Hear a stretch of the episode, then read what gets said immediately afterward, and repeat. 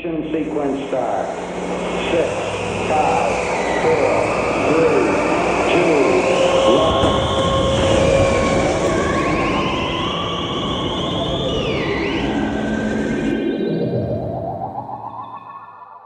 Atenção, senhores e senhoras, passageiros e passageiras desse querido podcast Distorção.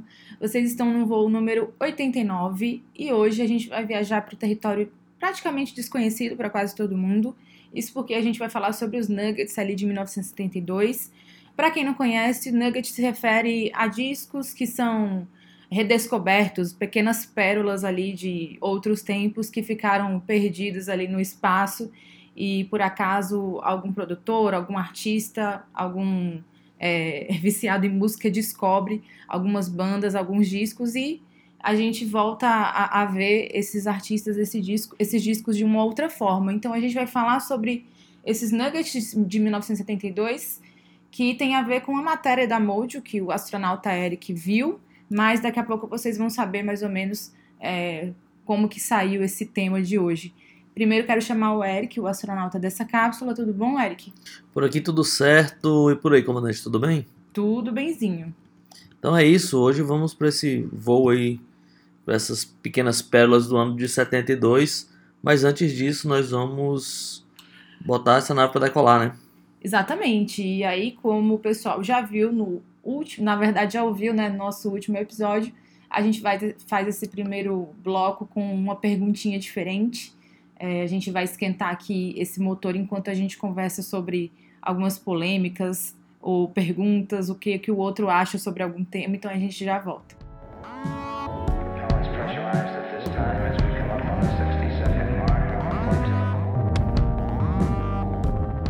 Voltando, enquanto a gente prepara tudo para voarmos com muita emoção, astronauta Eric, é, eu vou mandar aqui uma para você hoje, Vamos sobre lá, o que hein? você acha. É, essa semana aí é, viralizou um post do Ozzy Osbourne falando que ele cancelou alguns shows que ele ia fazer ali na Europa, se não me engano. E ele também acabou desabafando sobre problemas de saúde, é, que por causa desses problemas de saúde ele não consegue mais manter a rotina de shows que ele vem tendo até então. Lembrando que o Ozzy é um senhor de 74 anos. E ali naquele post ficou entendido que ele estava anunciando a aposentadoria dele, mas ao mesmo tempo também ficou expresso lá que ele também gostaria de voltar a fazer shows, né? É, eu queria saber, astronauta Eric, o que você acha desses caras, desses medalhões aí que continuam persistindo, fazendo shows? Talvez eles nem precisavam mais fazer por conta da condição financeira, enfim, é, de tudo que eles já conquistaram, mas eles perseguem aí lançando discos, fazendo é, turnê bem exaustiva, com várias datas. Você acha que esses caras deveriam já ter parado ou não, tem que continuar mesmo? O que, que você acha sobre esses nossos velhões aí do rock and roll? É, bem, eu acho que acho que é normal aposentar, né? No mundo aí do entretenimento parece um pecado isso, né? Assim, é uma comoção grande demais. Óbvio que pela declaração do Ozzy fica assim um, um pouco melancólico porque ele disse que ainda tinha vontade de fazer, né? De continuar fazendo show, essa coisa toda assim. Mas acho normal aposentar assim. Acho que o cara já tem 74 anos, é, já não tá mais cantando né, muito bem ao vivo, assim, eu vi uma, uma apresentação do Ozzy é, até com o Tony Iommi, acho que em Wembley, está no YouTube aí, se você procurar vai achar. E aí ele nitidamente está dublando Paranoid, assim, quando ele fala no microfone, a voz dele é, quando ele está tentando falar com o público, a voz dele é de um jeito, quando, quando ele está supostamente cantando é uma voz completamente diferente, ou seja, ele está dublando ali, é, literalmente, né, a música. E aí eu acho normal, assim, acho que quem consegue continuar fazendo bem feito, continua. Quem não consegue, aposenta. Assim. Eu sei que esses caras não precisam. Dinheiro não é a questão, né? Eu acho estranho, por exemplo, o Kiss, né? O cara, ah, mas entrega um espetáculo. Mas é, é espetáculo vai ver no circo, o espetáculo, né? Não, inclusive, um amigo meu do Twitter, o Anderson, é, às vezes ele escuta o nosso podcast. é, se ele estiver escutando, um abraço pra ele. Ele falou até uma coisa interessante sobre o Kiss.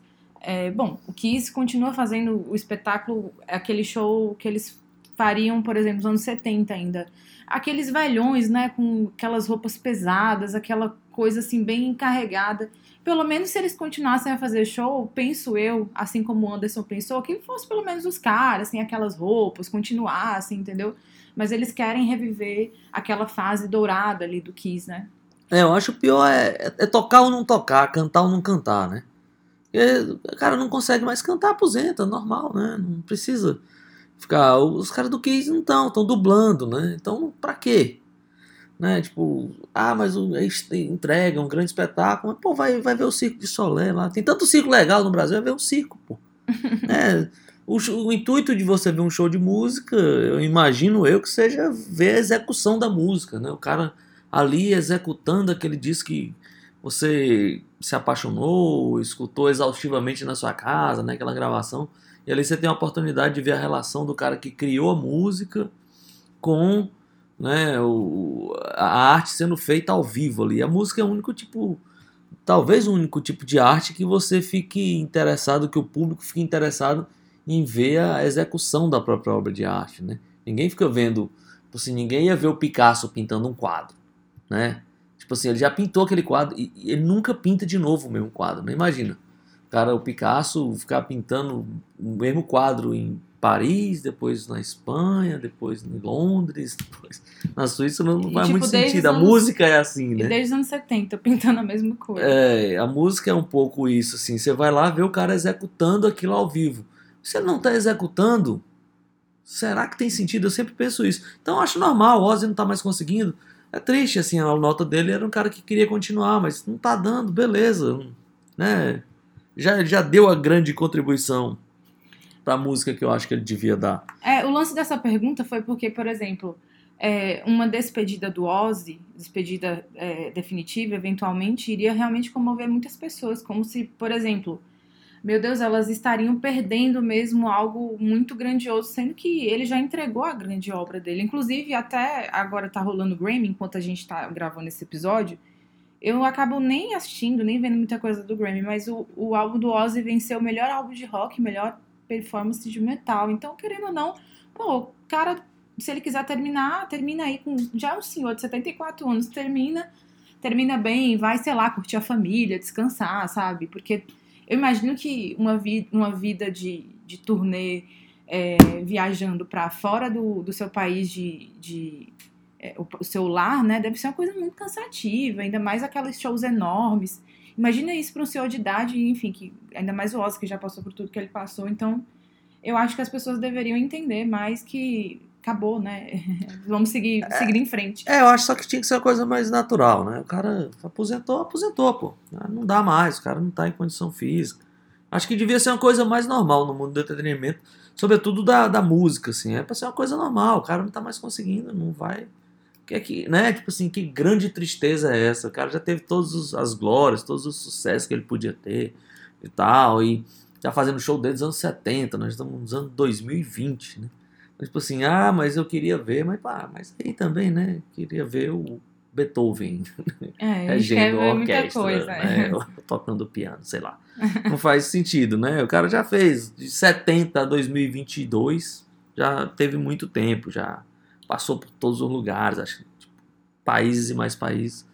Beleza, é uma perda, assim, no sentido de que você não vai mais ter o show do- do- dele, mas tudo bem. Acho É, que tudo bem, porque assim. ele já entregou muito mais do que a gente esperava. É isso aí. A minha pergunta tem a ver um pouco com isso. Porque é, é o- minha pergunta é um pouco ao contrário. É se o mundo precisa ou. Né, é, eu ia perguntar para o comandante sobre a volta das Success in the Benches. Se eu aprovo, É, o qual é. Vale Aham. a, é, será que o mundo precisa disso? Será que já, já, já deu? Como é?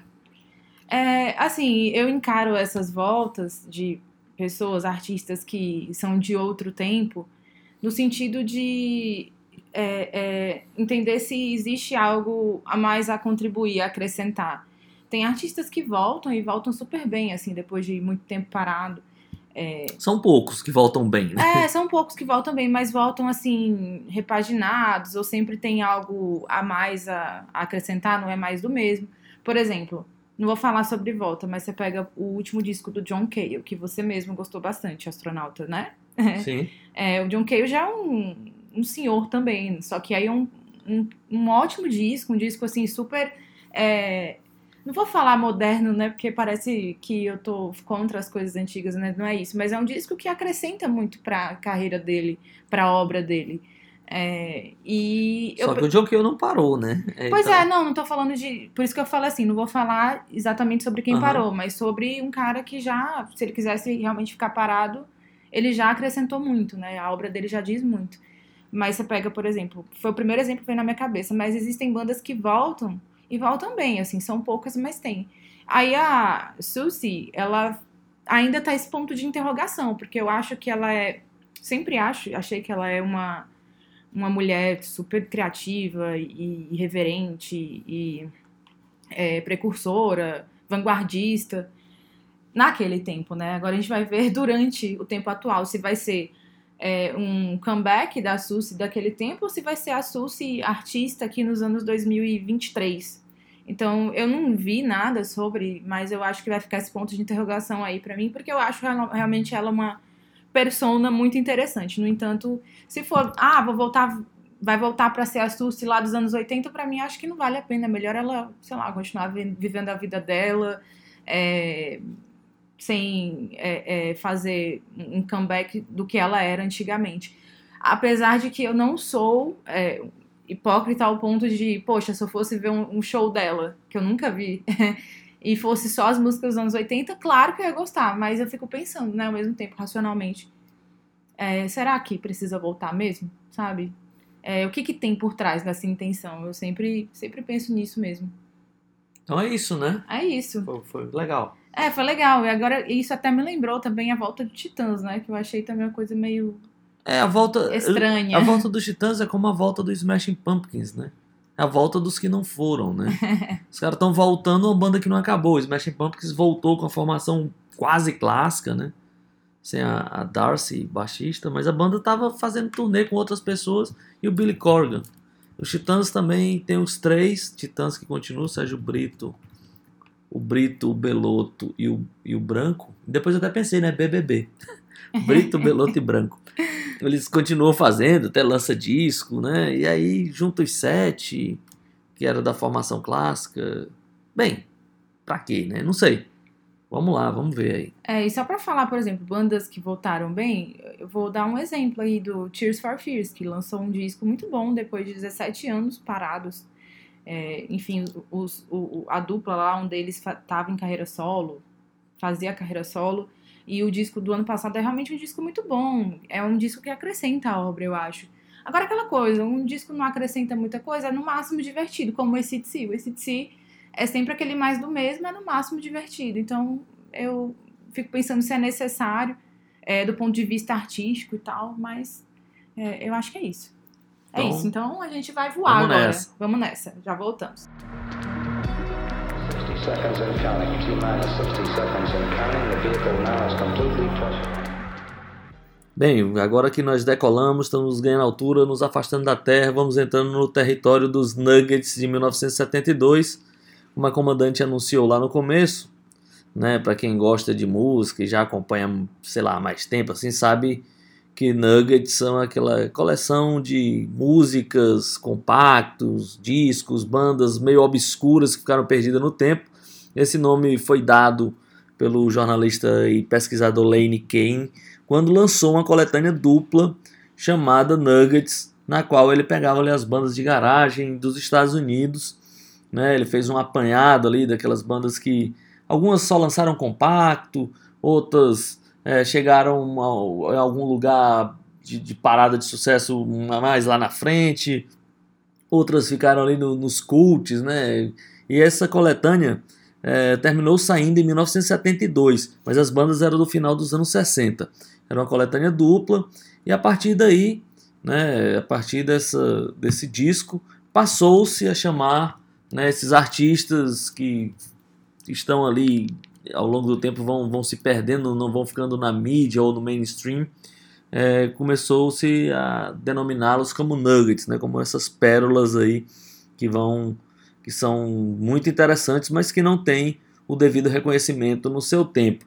E aí, é, na edição de fevereiro da, da revista Mojo, eles fizeram aí os um Nuggets de 1972, ou seja, esses discos perdidos ou né, discos, ótimos discos que não, não ficaram muito famosos ou que mereciam um reconhecimento maior do ano de 72. Eu só não entendi por que, que a Mojo fez isso em fevereiro de 73 e não.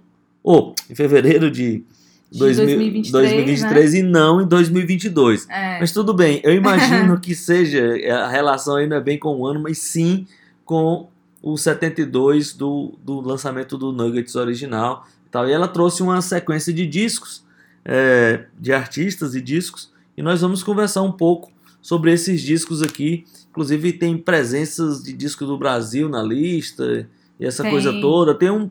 Como é de se esperar, boa parte dos discos eu não conhecia. Eu acredito que a comandante esteja no mesmo bar. Com certeza, estou no mesmo barco. A maioria eu não conhecia. Eu conhecia ali, eu acho que cinco dessa lista. É, eu conhecia alguns poucos também. Outros eu tomei contato na matéria, mas eu hoje em dia o mundo está muito mais fácil, né? Então você pode ir no seu programa de streaming favorito e boa parte dos, dos discos estão lá. Então você pode dar uma ouvida. Teve um disco que não está no streaming, hein? Aí você pode ir lá e dar uma ouvida, entender bem e tal. Teve só um que não tá no streaming? É, dos, aquele... que eu, dos que eu procurei era. É, eu também. Eu vi aquele do. é, depois a gente vai falar sobre esse que não tava no streaming, que é bem interessante esse disco. Eu achei, que eu não conhecia também. É, mas é, é isso aí. Primeiro, explicando o que é, o que é essa expressão, o que significa. O que a gente tá querendo dizer com nuggets não é o franguinho empanado. Então é isso, comandante. Vamos lá, vamos É, mandar bronca. E, e Tem um gente disco que eu sei que a comandante gosta muito, que tá na lista. Tem, não, na- tem três discos que eu gosto muito que estão na lista. Ah, é? É. Então vamos a eles. E tem outro que eu acho também um baita disco que eu nem imaginava que estaria aqui. Foi uma, uma grata surpresa, assim. Mas é, é, é tipo disco que eu nunca vi ninguém falando. Por conta da minha curiosidade, acabei descobrindo em algum momento da minha vida. Aí eu, fui- eu olhei aqui na lista e falei, opa, que legal. Qual disco é esse, comandante? É o disco. Vamos começar então falando dele, né? Só rapidinho. É o disco do Black Heat.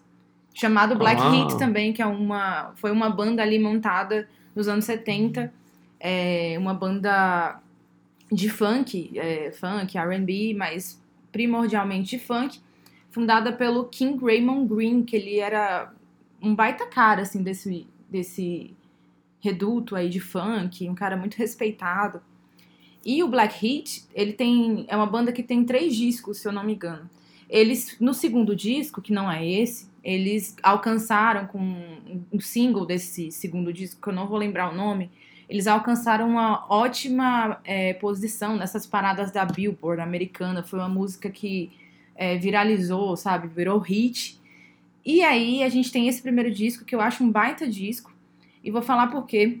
É, além da grande banda, que era o Black Heat, que era aquelas super bandas assim de música negra, ao estilo Earth, Wind and Fire, que todos os caras são muito talentosos e estudiosos e levam o maior som do mundo que você fica impressionado. Esse disco do Black Heat, ele foi é, produzido por um cara chamado Joel Donsol. Eu acho que fala assim o nome dele, Joel Donsol. Ele era um produtor lá da Atlantic Records, que foi a, a, a, a gravadora que lançou esse disco, ou seja, então você já pensa, né, que, que eles estavam em boas mãos, porque a Atlantic era uma baita gravadora desde esse momento. E o Joel Donsol, um pouco depois, ele ia produzir é, discos de- do Max Roach, ele era um produtor de, de jazz, né, originalmente. Mas ele ia produzir Allman Brothers Band, Roberta Fleck, é, Neville Brothers, Herbie Mann, o Ed Harris, é, o Moose Allison. Inclusive, ele também ganhou um Grammy. Eu a maioria do pessoal vai lembrar dessa música, da Roberta Fleck, aquela Killing Me Softly. É, ele ganhou um Grammy, que foi ele que produziu, escreveu essa música. Inclusive, essa música também, depois ela foi sampleada, virou batida de música de hip hop e tal. E esse disco, Black Heat, é um baita disco de 1972, música negra, assim, raiz mesmo, uma banda de funk, todas as músicas, assim, fu- funk e, e groove, truando mesmo. E uma baita banda, muito bom esse disco, eu adoro esse disco, inclusive foi ótimo que eu vi esse disco aqui na lista, porque aí eu revivi escutá-lo, fazia muito tempo que eu não escutava. E eu acho que uma boa pérola aí pra gente comentar. É, esse disco eu não conhecia. É, eu conheci aqui né, nessa lista do Nuggets, eu achei muito bacana, putz, baita disco, assim. E acho que, esse, na verdade, talvez esse seja o principal disco deles, assim, né? Os outros ali tiveram sucesso, mas é realmente esse disco. É. Talvez seja o mais interessante das coisas que eu ouvi. É, e nesse segundo tem esse hit, mas também não teve essa essa comoção toda como esse primeiro disco. Esse primeiro disco ele foi redescoberto e é tido como uma pérola mesmo da banda que teve uma duração muito pequena. É, muito bacana. Tem, tem uns outros discos aqui. É, bem, eu não sei se o comandante vai falar dos discos brasileiros aqui. Também ia falar dos brasileiros. Os brasileiros são ótimas escolhas aí. Tem dois brasileiros ou três? É, tem, é engraçado, porque é curioso. Porque tem dois, né? É, tem dois mais um, porque lá no final da matéria Ah, é verdade. eles colocam mais 25 Uhum. nuggets. Aí eles colocam o terceiro disco brasileiro. Mas, assim, eles colocam aqui um disco que eu realmente acho que é um nugget, que é o Arthur Verocai, que é lá e é aqui também, né? Um disco que foi redescoberto. Tá? Eu, eu lembro quando essa primeira edição desse disco saiu em CD, eu conheci algumas pessoas que falavam, era muito pouca gente falava no Arthur Verocai. É, e nesse disco dele, né, auto-intitulado, que saiu pela Continental. E o outro disco é um disco que está super em voga no Brasil no momento, mas acho que foi um disco que fez sucesso, um disco que sempre foi cultuado aqui no Brasil, que é o Clube da Esquina, né? Que é o do Milton Nascimento e Loborges. Que inclusive nos últimos anos ele tá figurando sempre como o primeiro lugar dos maiores discos brasileiros. É, inclusive na, na eleição lá do livro do Ricardo Alexandre, né? E tem recebeu uma, uma nota altíssima no Pitchfork, então fora do Brasil ele está tendo esse reconhecimento no momento. É, mas aqui no Brasil ele não, não poderia entrar muito nessa categoria de nugget, não, porque ele já é um disco cultuado aqui há um é, bom tempo. aqui já é há um bom tempo, bem Teve conhecido. um certo sucesso nessa coisa toda. O Então- lance é que lá fora eles, eles descobriram há pouco tempo, né? É, há pouco tempo. E aí ele tá sendo super elogiado aí. Agora, o Arthur Verocai, eu acho interessante falar sobre esse disco do Arthur Verocai. Porque é, tem muitos amigos mais novos que eu tenho que conhecem muito bem esse disco do Arthur Verocai. Acho o Arthur Verocai um grande cara. É, mas é, é bom lembrar que o Arthur Verocai, por quase todo o tempo, ele era super esquecido. Ele é, tá nessa lista da Modium com o disco dele também chamado Arthur Verocai, de 1972, é o primeiro disco em carreira solo dele, que foi lançado pelo selo Continental. E esse disco é maravilhoso, é lindo. É, tem folk, tem pop, aí tem esse lance MPB, tem ao mesmo tempo uma coisa também de rock e, tal, e tudo mais. Mas é muito música brasileira. E o Arthur Verocai, quando ele lançou esse disco lá em 72, esse disco foi um fracasso de vendas, né, astronauta? Ele não foi bem aceito assim pelo público comercial. Eu não sei como é que foi a aceitação da crítica, se teve alguns olhos da crítica para ele. É, mas o fato é que esse disco, como ele foi um fracasso comercial, fez com que o Arthur Verocai repensasse a carreira solo dele como cantor, artista, né, frente ao disco. E ele acabou se esquivando disso e virou só, ficou só produzindo e principalmente arranjando álbuns de outros artistas super famosos ali é, da música brasileira. E aí, quando chega mais ou menos esse primeira década do novo milênio, de 2000, esse disco do Arthur Verocai foi redescoberto por artistas de fora, principalmente de, esses artistas hip hop, o MF Doom, o Ludacris também descobriram esse disco, acho que usaram é, uma das músicas é, desse disco é, em outra música, um sample, né, uma batida, alguma coisa assim. E aí esse disco começou a ter essa, esse revival. E a gente aqui no Brasil também começou a olhar esse disco de uma maneira mais especial. Muito feliz por isso, porque é um baita disco. E hoje o Arthur Verocai, é, ele voltou com a carreira solo dele. Inclusive, ele tem ótimos discos em carreira solo nos últimos anos. Tem um disco dele de 2016, lançado pelo selo Sesc, que eu acho lindo, chamado No Voo do Urubu. E hoje, atualmente mesmo, quando eu falo 2023, o Arthur Verocai é um cara que tá aí é, se relacionando com bandas de fora, com grupos de fora, que tem muita repercussão. A exemplo do Bad Bad Not Good, que são os meninos lá do Canadá, que tocam, fazem uma música meio hip hop, meio é, é, R&B também. Inclusive, eles vão estar no vão estar no Mita desse ano, o Bad Bad Not Good. Se eu não me engano, com o Arthur Verocai junto, porque o Arthur Verocai participou do último disco que eles lançaram, que é um ótimo disco. E aí tem o Arthur Verocai se relacionando bem com outros artistas aí fora do Brasil e com uma admiração muito grande, né? Esses artistas têm pelo Arthur Verocai e com razão, porque é um baita disco, ele também é um baita arranjador, produtor. E se o pessoal quiser escutar, além desse disco de 72, que quase todo mundo conhece hoje em dia, tem esse disco no Voo do Urubu, que é um disco lindo, mais puxado para música brasileira mesmo, com, com, melodias bonitas, a voz dele grave, voz assim do Arthur Verocai mais velho. Eu acho um baita disco, que bom que ele tá aí nessa lista. Vamos agora de música, né? Vou abrir aqui o, os trabalhos com música. Falei muito do Arthur Verocai, mas eu vou colocar aqui o Black Heat, já que eu imagino que as pessoas conheçam mais o Arthur Verocai hoje em dia. Tem uma música dele chamada The Jungle, desse primeiro disco, que é muito boa. Então vocês se preparem aí pra ouvir um funkzão, é, música negra groove, e a gente já volta. Sitting here wondering what to do.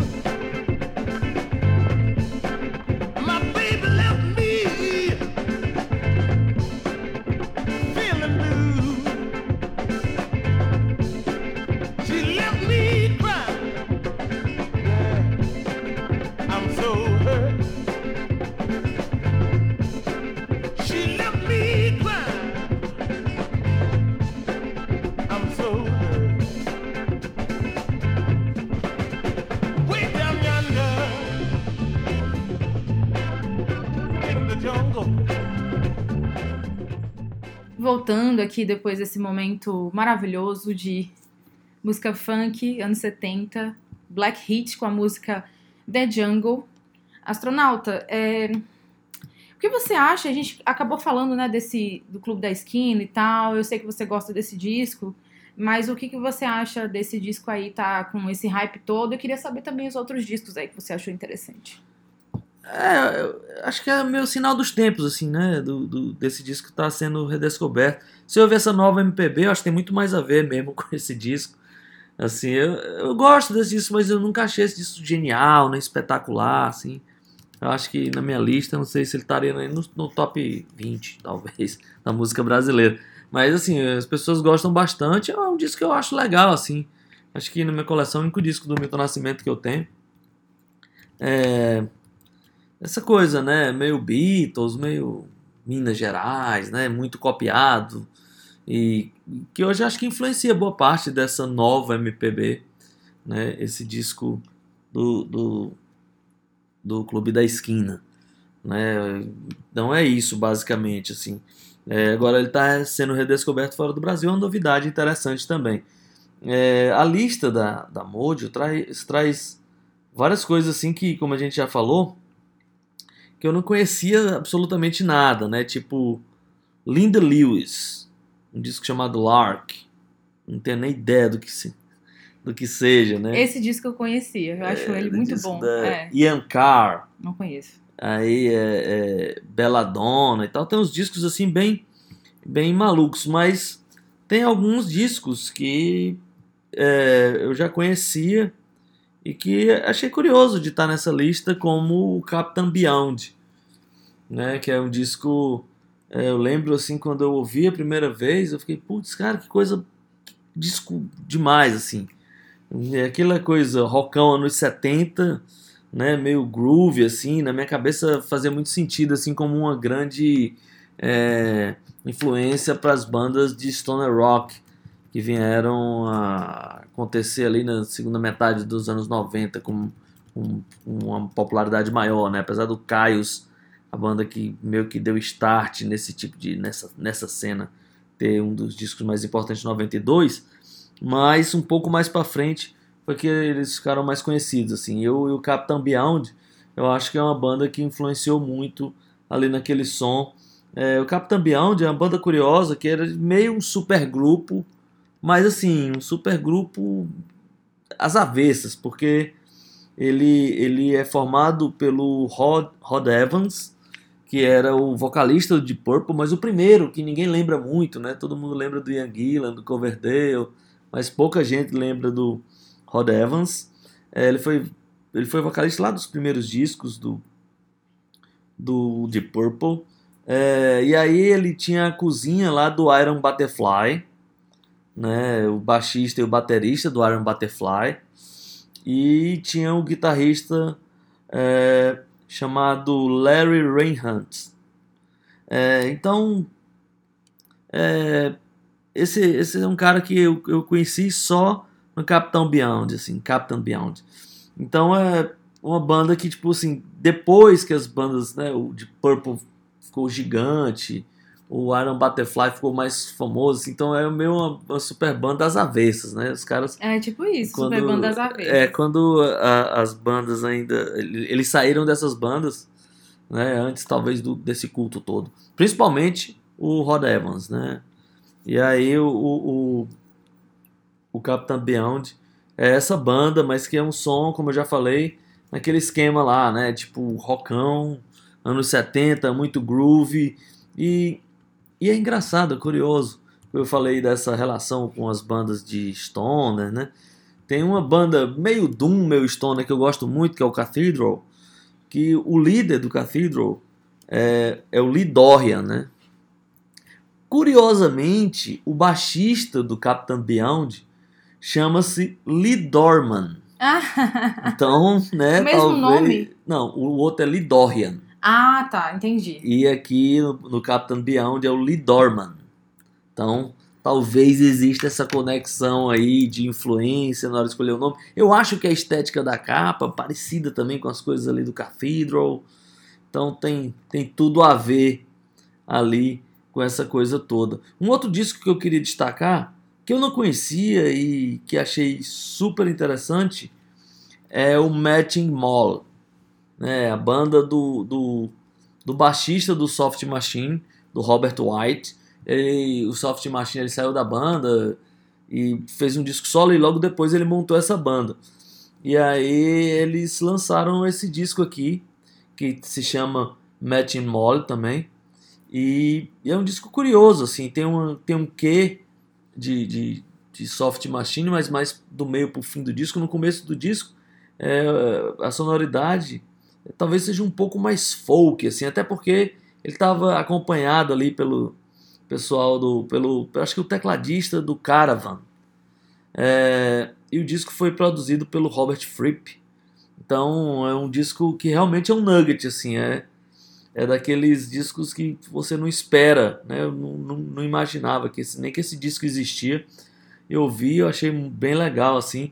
E depois a banda não, não, conseguiu ter uma carreira maior também, até porque o Robert White, para quem não sabe, sofreu um acidente, ficou paraplégico, né? ele era baterista e vocalista, né? então ele passou um tempo para se recuperar, ele voltou, ele tem uma carreira muito interessante só cantando, mas aí terminou que o Matching Moll ficou ali meio, meio parado. Eles, eles têm alguns discos, eu acho, né? eles não ficaram nesse disco aqui não, mas é, eles não tiveram uma carreira mais longa. Esse disco eu não conhecia e achei muito interessante. Eu, eu gosto muito do Robert White, então esse é daqueles que, que me fizeram é, se empolgar aqui com essa lista.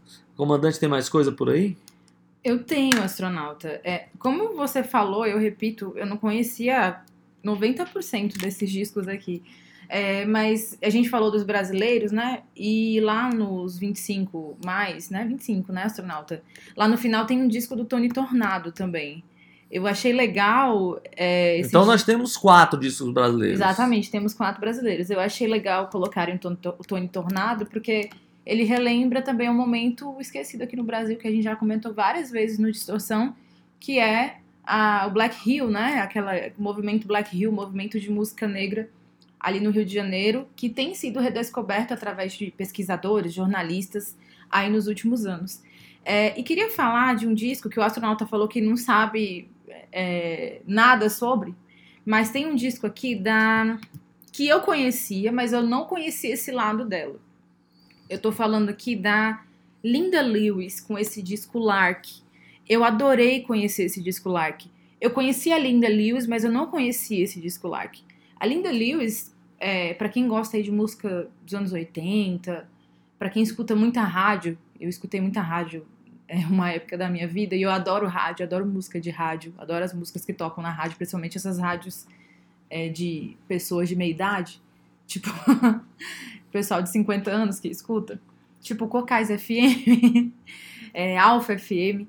A Linda Lewis ela é uma grande voz aí desse, dessa época, anos 80, principalmente dessa música negra, música R&B romântica, que ficou muito popularizada nos anos 80, com nomes como, como a Roberta Fleck, que eu já falei aqui, a Gloria Gaynor, enfim.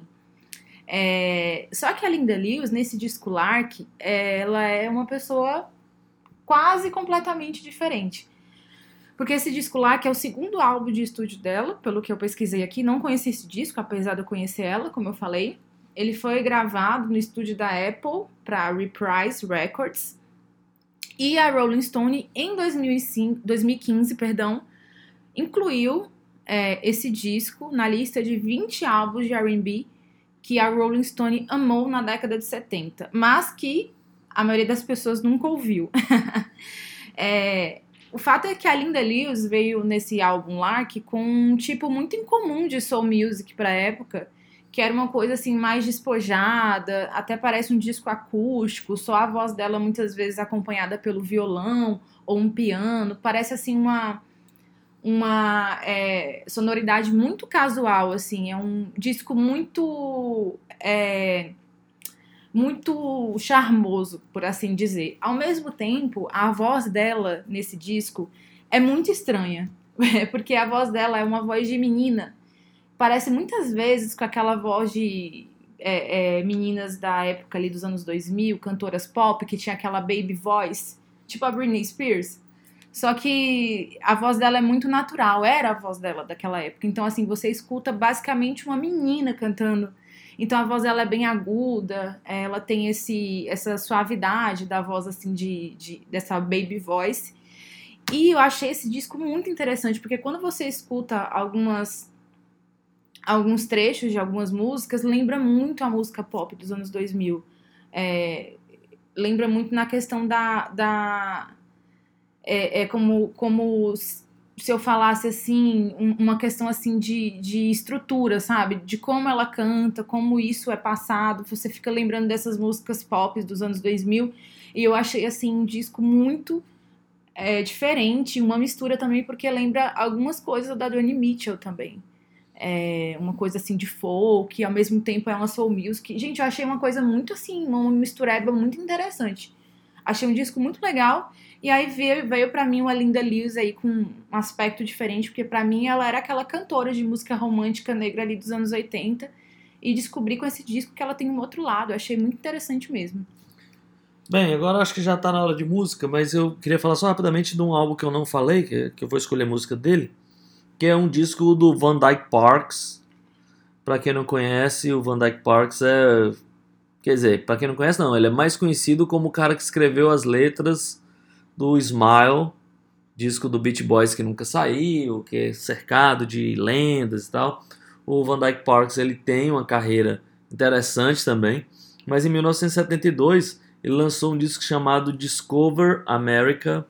É, esse disco eu lembro que eu escutei muito assim quando popularizou essa coisa do MP3, né? Então é, nessa época foi quando eu meio que descobri também o álbum Smile dos Beach Boys.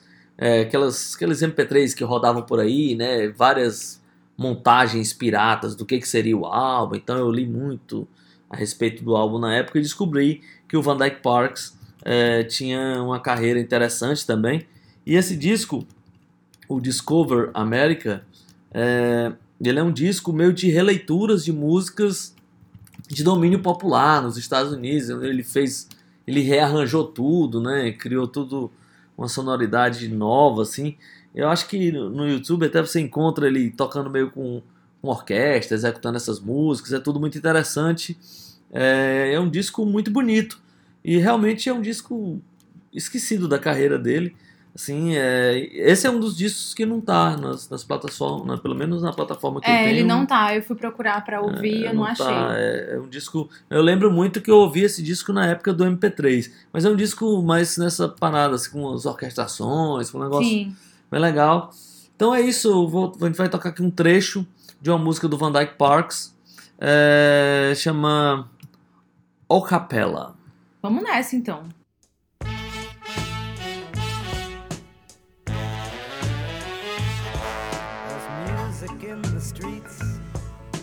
There's music everywhere.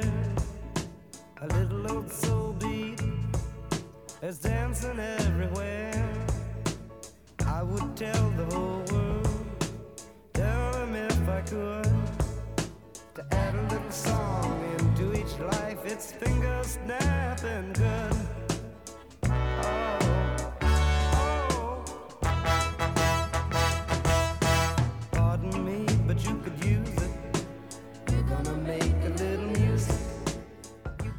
Seguindo agora, vamos continuar aqui na nossa sequência de dos álbuns perdidos, escondidos aí das pérolas de 1972, seguindo ou não, né, a- o roteiro aqui da revista Mojo. É, eu, eu tava, comandante, pesquisando e aí eu tava procurando outros nuggets, né, que eu acho que não estão na, na lista da, da Mojo. E eu queria, antes de passar a bola para comandante, eu não vou nem falar do, do, do, do, do, mas é porque uma, uma coisa me chamou a atenção, fugindo completamente do assunto. Uhum. É uma coincidência curiosa, assim. Em 1972, o Michael Jackson lançou um disco chamado Ben. E aqui no, no Brasil a gente tem um disco de 72 também do George Ben chamado Ben. É curioso, né? Mais uma vez, o George Ben não cai. é, é, ele cai em outra coincidência, porque a gente tinha a coincidência dele com o George Benson, e agora tem o Ben do Michael Jackson. É, o Ben do Michael Jackson e o Ben. que Ele chama Ben, né? Mas é com N, né? Bem, é, o nome do disco é igual. É, só que o disco do Michael Jackson talvez seja um nugget pra quem gosta dele. Assim, é um disco bem desconhecido. Mas tá lá nessa lista 72 também. E é comandante o que aqui traz pra gente. Olha, uma outra ótima surpresa que eu vi aqui. Eu tô falando dos que eu conheço até agora, mas eu vou falar aqui de alguns que eu vi e gostei, apesar de eu não ter conseguido ouvir todos. É, mas a gente teve aqui nessa lista o disco do Saimand, que foi uma banda é, ali dos anos 70, uma banda de soul music, de música negra, de funk, muito importante ali na Inglaterra. Na verdade, uma banda importante, mas que não fez sucesso na época, ficou mais importante aparentemente nos Estados Unidos naquele momento do que na Inglaterra. Eles ficaram meio apagados ali durante o que estava acontecendo naquela cena punk inglesa, naquela coisa é, que não estava indo muito para música negra, soul music, né, R&B, funk e tal. Enquanto isso, lá na, nos Estados Unidos, uma das vertentes underground era a vertente da, da música funk. Era muito mais do que na, na Inglaterra. E aí, é, lá nos Estados Unidos, o Saimand virou aquela banda, né, tocada pelos DJs, nas danceterias, nas boates e tudo mais. E aí, por um tempão, ficou uma banda desconhecida.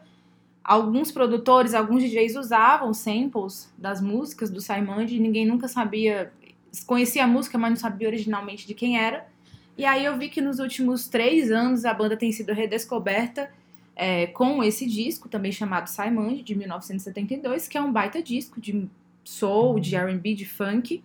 É, inclusive, a gente teve aí, já comentamos no Distorção, sobre o documentário lançado que fala sobre a história dessa banda. Depois, é, lá no final, tem uma reunião deles ali, é um documentário bastante legal, muito curioso, que fala sobre a importância de uma grande banda que não teve a importância no momento, é, no seu momento mais é, mais profílico, né, que era ali nos anos 70. E o Saimand tá aí nessa lista também. Eu acho um baita disco, eu sempre achei um disco muito legal.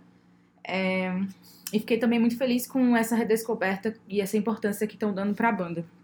E aí, as outras coisas que eu não comentei, eu não conhecia Astronauta. Mas tem coisas aqui, tem discos aqui que eu escutei assim de primeira vez e já gostei. Um deles aqui é esse The Politicians featuring McKillen Jackson. Um disco lançado pela Hot Wax. É um disco também de música negra, é, mas tem uma pegada meio psicodélica também.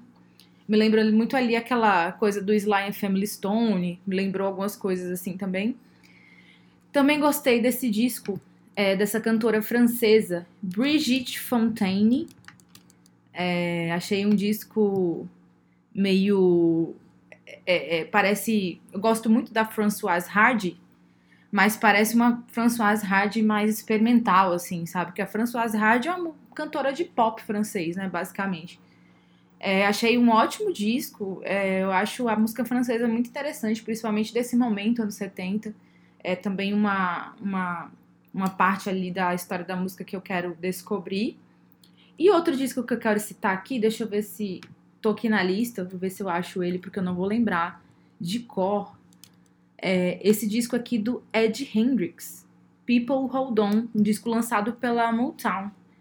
Nossa, a Motown tem muitos discos, né, lançados, e aí de vez em quando a Motown pega a gente, né, com uns bons títulos, uns bons discos que a gente não conhecia.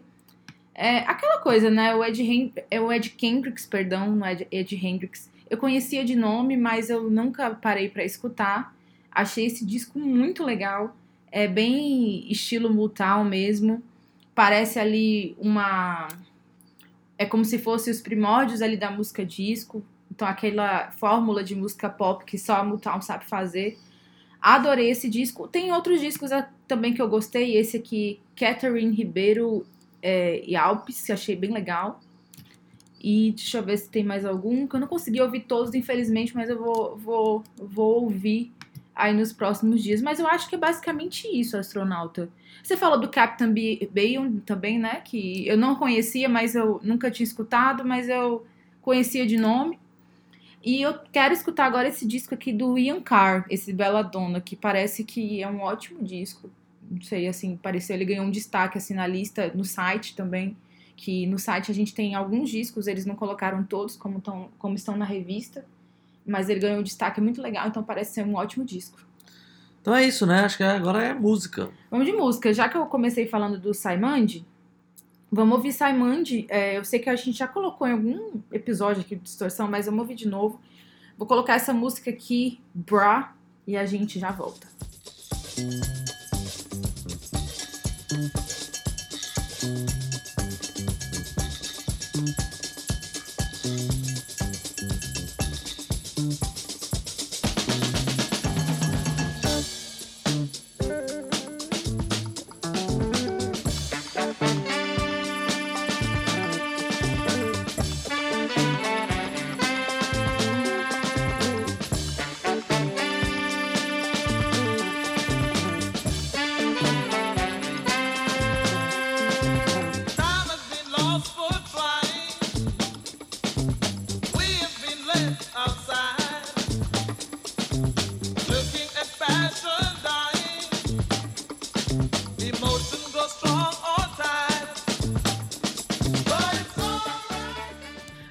aqui depois desse momento Saimande. Eu tô bem é, puxada pra música funk hoje, né, astronauta? Escolhendo. É isso aí. Só é, é, esses títulos.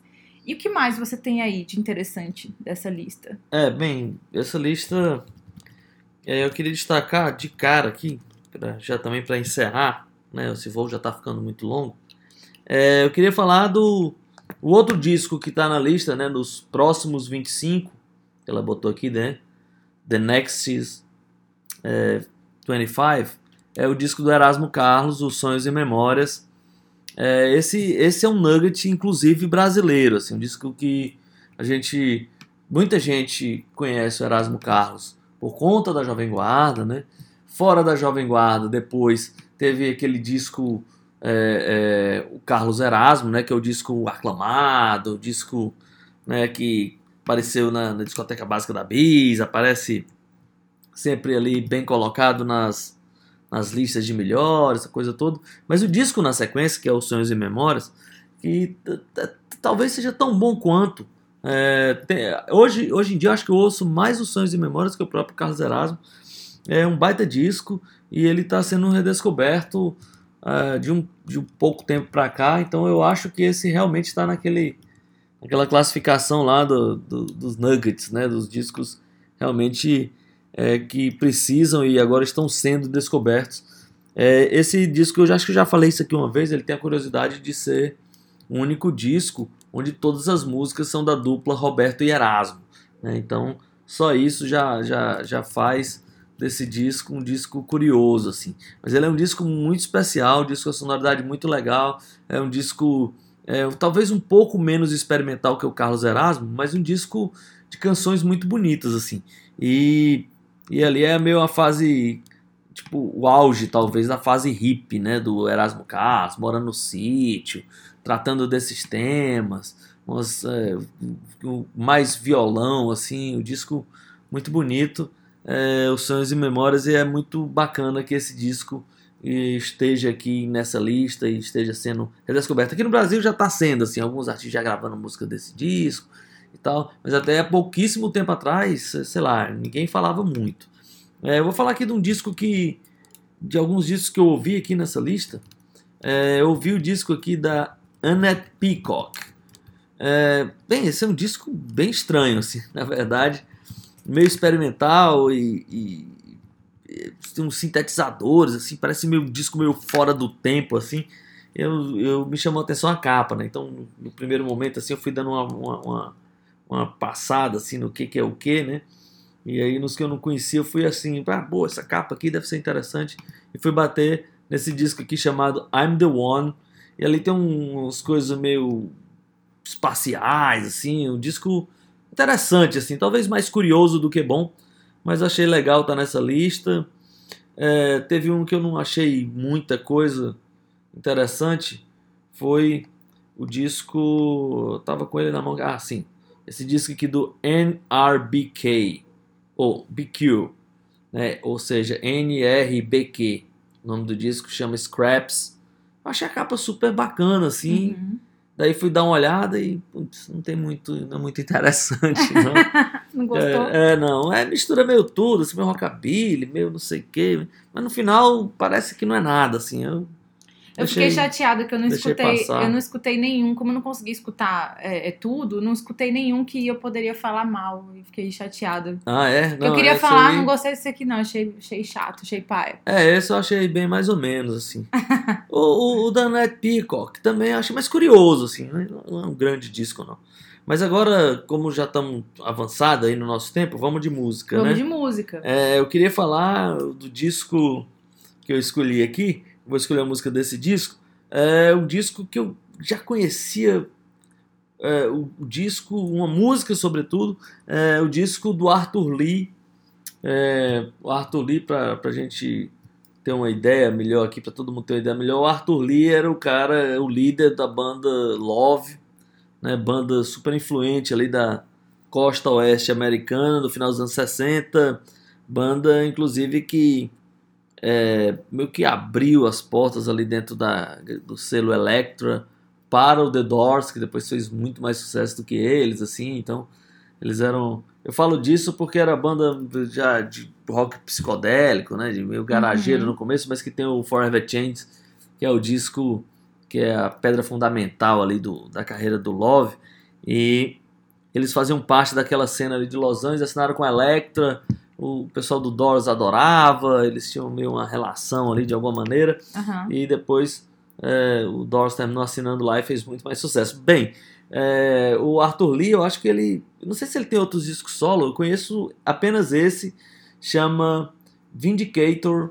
É um disco muito legal, é um disco onde o Arthur Lee é, leva o som um pouco à frente ali do que ele vinha fazendo com Love, tem uma, uma pegada um pouco mais black assim do que o, o próprio Love tinha, que era uma banda depois de um tempo, no começo era assim meio garageira, assim meio áspera, Uhum. depois do Forever Change virou uma banda mais melódica, né, que tinha umas orquestrações, tal, aquela coisa toda. E esse disco, o Arthur Lee é, já vem trazendo os elementos mais de black music ali para né, para compor a- a- as músicas. É, e, e assim, ele também já estava uma relação de amizade e de admiração pelo Jimi Hendrix, Uhum. que tinha participado do último disco Ah, não sabia. de 1970 Ah, do eu acho que Love. tava escrito aí, né? É, ele fala isso é. aqui no começo. É, e, e, assim, aí surgem sempre aquelas histórias, né? Com o Jimi Hendrix, de supergrupos com o Jimi Hendrix. E aí diz que tem, tem, tem uma história famosa que ele tocaria com o pessoal do Emerson Lake Palmer, né? Então seria Help em vez de Help, né? Então seria Hendrix, Emerson, Lake and Palmer. Se isso ia acontecer, eu não sei. E com Arthur Lee também tinha essa história ali, que ele, ele é, o Steve Wonder e o Jimi Hendrix tocariam juntos. Bem, bem, Aham. é bem no campo da, da, da- da- do, dos sonhos, digamos assim, né? Dos, da- dos, dos falatórios do mundo pop. Mas o certo é que esse disco é muito interessante e é dele que nós vamos escutar uma música. Arrasou, astronauta. É, tem uma música bem famosa no, no- nesse disco, que, que era uma música, inclusive, que eu acho que o próprio Love gravou depois, que foi um... um- eu lembro de uma- da, da coletânea do Love que eu comprei, e tinha essa música do, do, do Arthur Lee, que depois o próprio Love gravou, que agora eu esqueci o nome da música, mas tudo bem. Fica pra próxima, se É, você não, é, lembrar. porque, é, porque não era essa música que eu ia tocar mesmo, não. É, a música que eu vou tocar chama-se You Want Change for Your Rerun. Essa é a música que a gente vai escutar. Então é isso. Vamos, com Vamos Arthur nessa. Lee e daqui a pouco a gente volta. I see you standing over yonder, looking at me like I'm some kind of fool.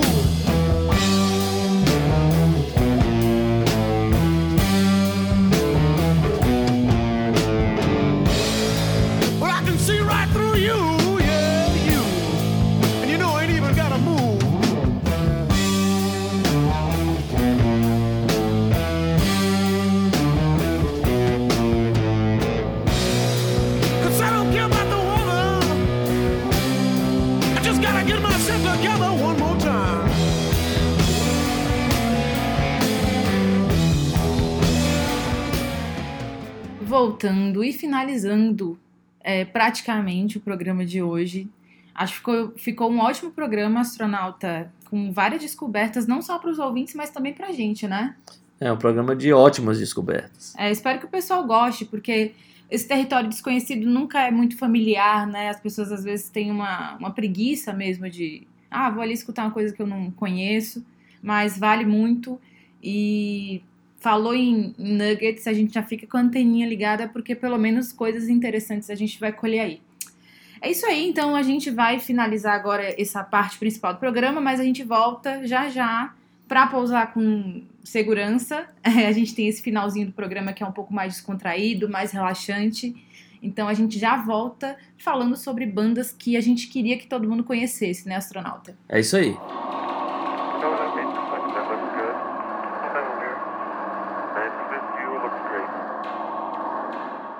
Voltando aqui, enquanto nossa nave pousa em segurança, a gente vai falar sobre bandas que a gente gostaria que todo mundo conhecesse. Vou começar por mim, falando sobre uma banda ali dos anos 80, uma banda americana chamada Miracle Legend, que é o que a gente chama de banda de college rock. é uma banda muito especial, uma banda que algumas pessoas têm com é, muito, têm muito carinho por ela. Ela já foi citada em grandes revistas, na New Music Express, na Melody Maker.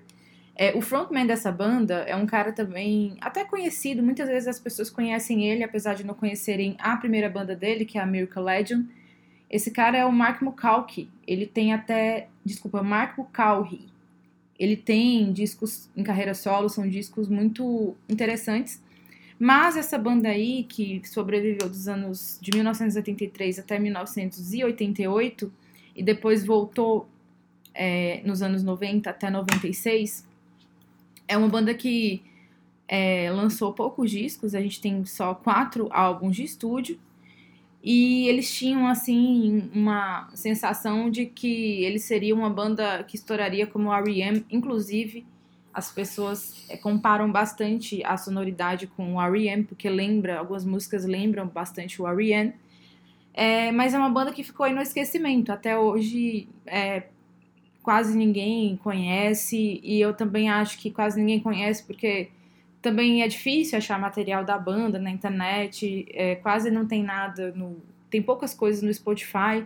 Eu vi que é, nos últimos meses, essa, a, a Miracle Legend lançou tipo um EP, alguma coisa assim, um materialzinho inédito, mas não tinha nem no Spotify, nessas plataformas mais famosas, apesar de que tinha no Bandcamp, né? Mas aí no Bandcamp só uma parcela das pessoas, uma pequena parcela que usa e tudo mais. Mas é uma ótima banda.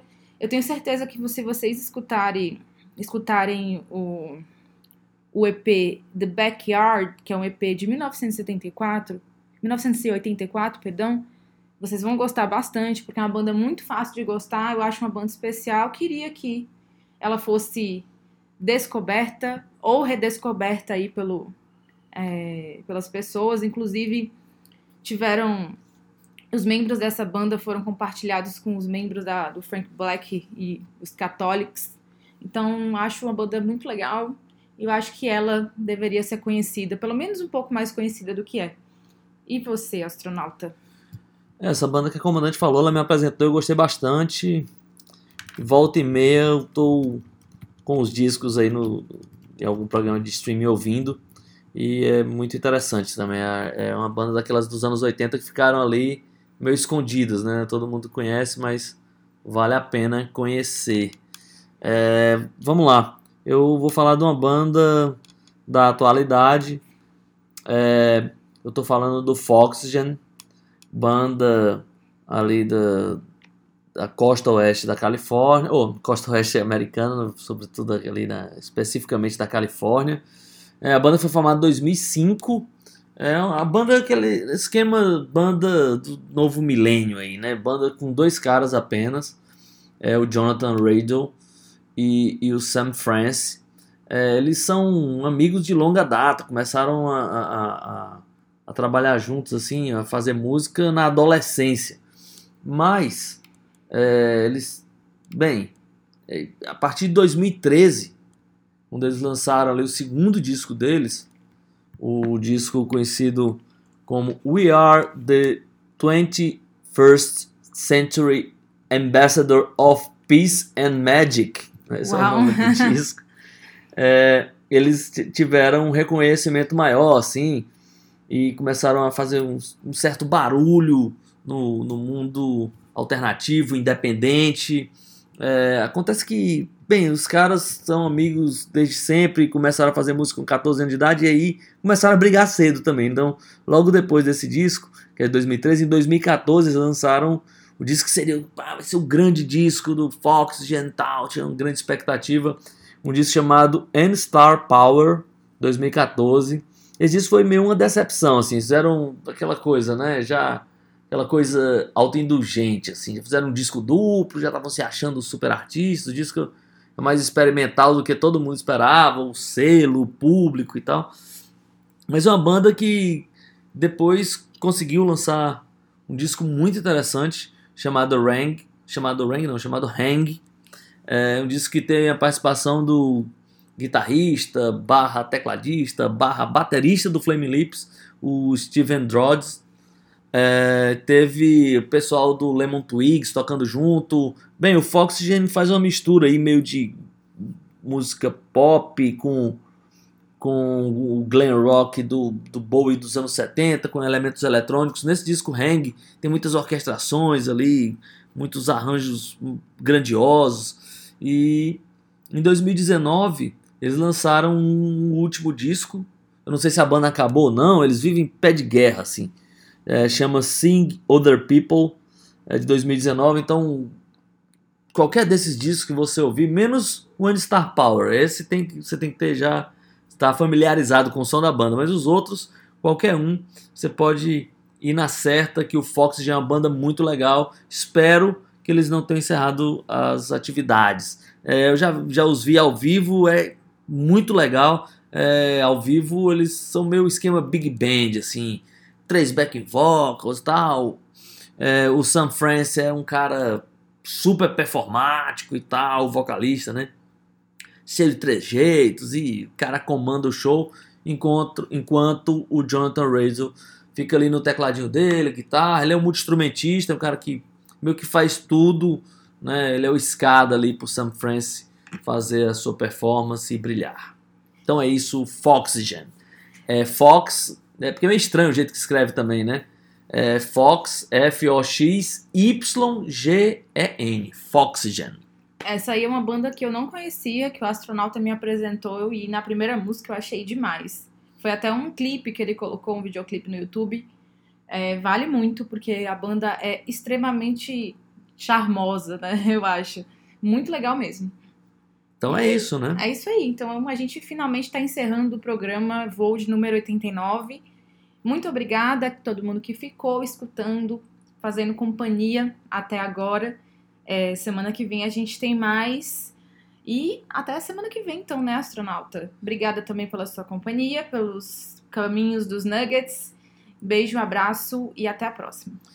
Comandante, obrigado pela condução desse voo. É, próxima semana a gente tem mais outra viagem, sei lá pra onde. É isso aí. Peixe vendido, câmbio desligo.